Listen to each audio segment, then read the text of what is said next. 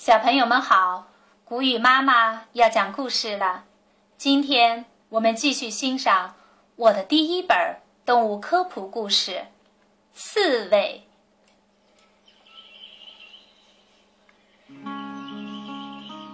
太阳缓缓地落下去了，皮克在他的树叶窝里醒来了。他伸了个懒腰，想到晚餐可以吃到他爱吃的东西，禁不住口水直流。先来六条鼻涕虫，再来十二只蜗牛，餐后甜点就吃些草莓吧。开路，去菜园了。这个贪吃的小家伙离开他隐蔽的家，朝着他的目的地出发了。去菜园的路上要经过一片森林，皮克脚步轻快，一溜小跑，还高兴地唱起了歌。六条鼻涕虫要正宗的，十二只蜗牛不要太肥。这时，他遇见了一个渠精。渠精低声对刺猬说：“皮克，我好像听到狐狸的声音了。”“谢谢你，我可管不了那么多了。”刺猬边说边向前走。皮克继续赶路，可是，一有风吹草动，他就停下来。这是风吹树叶的声音，没事。他这样安慰自己。皮克闻闻空中的气味儿，湿苔藓的味儿好香。突然，呸！他闻出了躲在远处的那个家伙身上的气味儿。皮克一下子变成了一个大毛栗子，把头和脚通通藏了起来。这时，狐狸已经来到了他的面前。狐狸盯着皮克，寻找着可以下手的地方。皮克一根刺也不敢动，可他的心却跳得很快。他已经感觉到狐狸嘴里呼出的热气了。你快走吧，他心里狠狠地说：“快走！”狐狸气喘吁吁地围着这个刺球转来转去，他真想吃到里面的肉啊！他用一只脚推一下，又用另一只脚推一下，再用嘴巴顶一下。哎呦，妈呀，好扎人啊！狐狸气得把刺猬用力一推，气呼呼的跑开了。卷成一个刺球的皮克顺着坡往下滚。哎呦，我的头都转昏了。皮克往下滚呀滚，最后掉进了水里。哇，水好冷啊！皮克感到一股寒气，他一边游一边注视着两岸。这个澡虽然是逼着我洗的，但结果还不错。这样到菜园安静些。这个馋嘴的小家伙又哼哼起来。六条鼻涕虫要正宗的，十二只蜗牛不要太肥。月光下，皮克看着自己印在墙上的影子，心中暗自高兴。再往上爬几块石头，就到菜园了。就在这时，他被藤蔓绊了一下，摔了个四脚朝天。见鬼！他嘀咕着，离蜗牛都这么近了。突然，他听到一个声音，有谁正向他走来？哎呦，原来是他的邻居布洛丽娜。你没摔疼吧？这位邻居说：“我刚吃了六条鼻涕虫，十二只蜗牛，餐后甜点吃了些草莓。”你干嘛不高兴？你和我选了一样的菜单呀。于是，皮克做出了改变。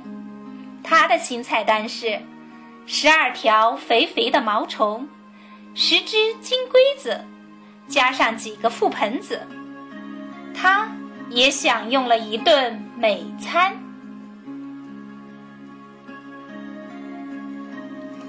关于刺猬的知识，刺猬一般生活在乡村、菜园和森林，有时在城市的公园里也能见到它们。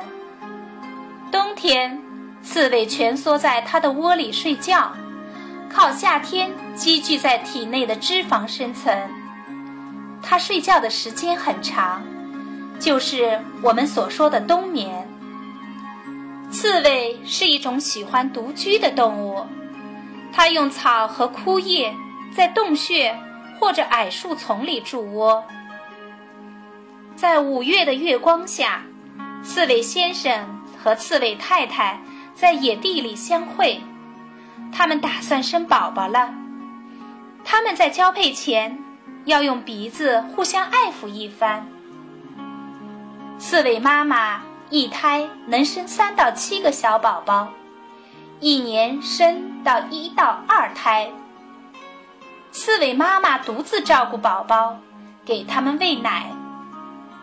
宝宝出生的时候是粉红色的，眼睛看不见。它们身上刚长出来的刺是白色的，很柔软，藏在皮肤里。刺猬是车祸中丧生最多的动物，因为它们总是在马路中间蜷成一团。对刺猬来说，另一件危险的事情就是在花园里误吃了杀虫药。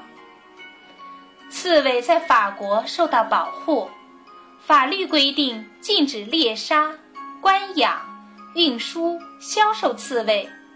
刺猬是法国自然保护协会总会的象征。刺猬体长二十厘米，差不多相当于人的一只鞋子那么大。它体重约一千克，但在夏季结束的时候，它的体重是这个体重的两倍，因为它为过冬积聚了大量的脂肪。它那些坚硬的刺。中间是空的，它的刺就像我们的头发一样，掉了还会长出来。一个成年刺猬的身上大约有七千根刺。它的尾巴很短，只有两厘米长。它的脚很短，长有利爪。它的肚子、脚和嘴巴上覆盖着细毛。它的眼睛只能看到它的鼻子尖儿。真是畏目寸光，它的嗅觉很发达，它的嘴巴总是湿漉漉的，便于它在地里寻找食物。它的牙齿很硬，在杀死蛇和咀嚼硬壳甲虫的时候很有用。刺猬的亲戚，刺猬是哺乳动物。母刺猬给小刺猬喂奶，它们是食虫目，主要吃昆虫。刺猬是全身是刺的亲戚，也有身上一根刺都没有的亲戚。图佩生活在亚洲，它在树洞里或者树根间筑巢，它有锋利的爪子，很会爬树。鼹鼠。一辈子在地下度过，它的挖掘泥泞的地道，在那里寻找黏糊糊的蠕虫或昆虫吃。但是，它那漂亮的黑绒大衣却永远是干干净净的。渠鲸是最小的食虫目动物，它小到既能钻到苔藓底下去活动。马达加斯加刺猬生活在马达加斯加。它在沙土岭上挖洞，整个旱季都在睡觉。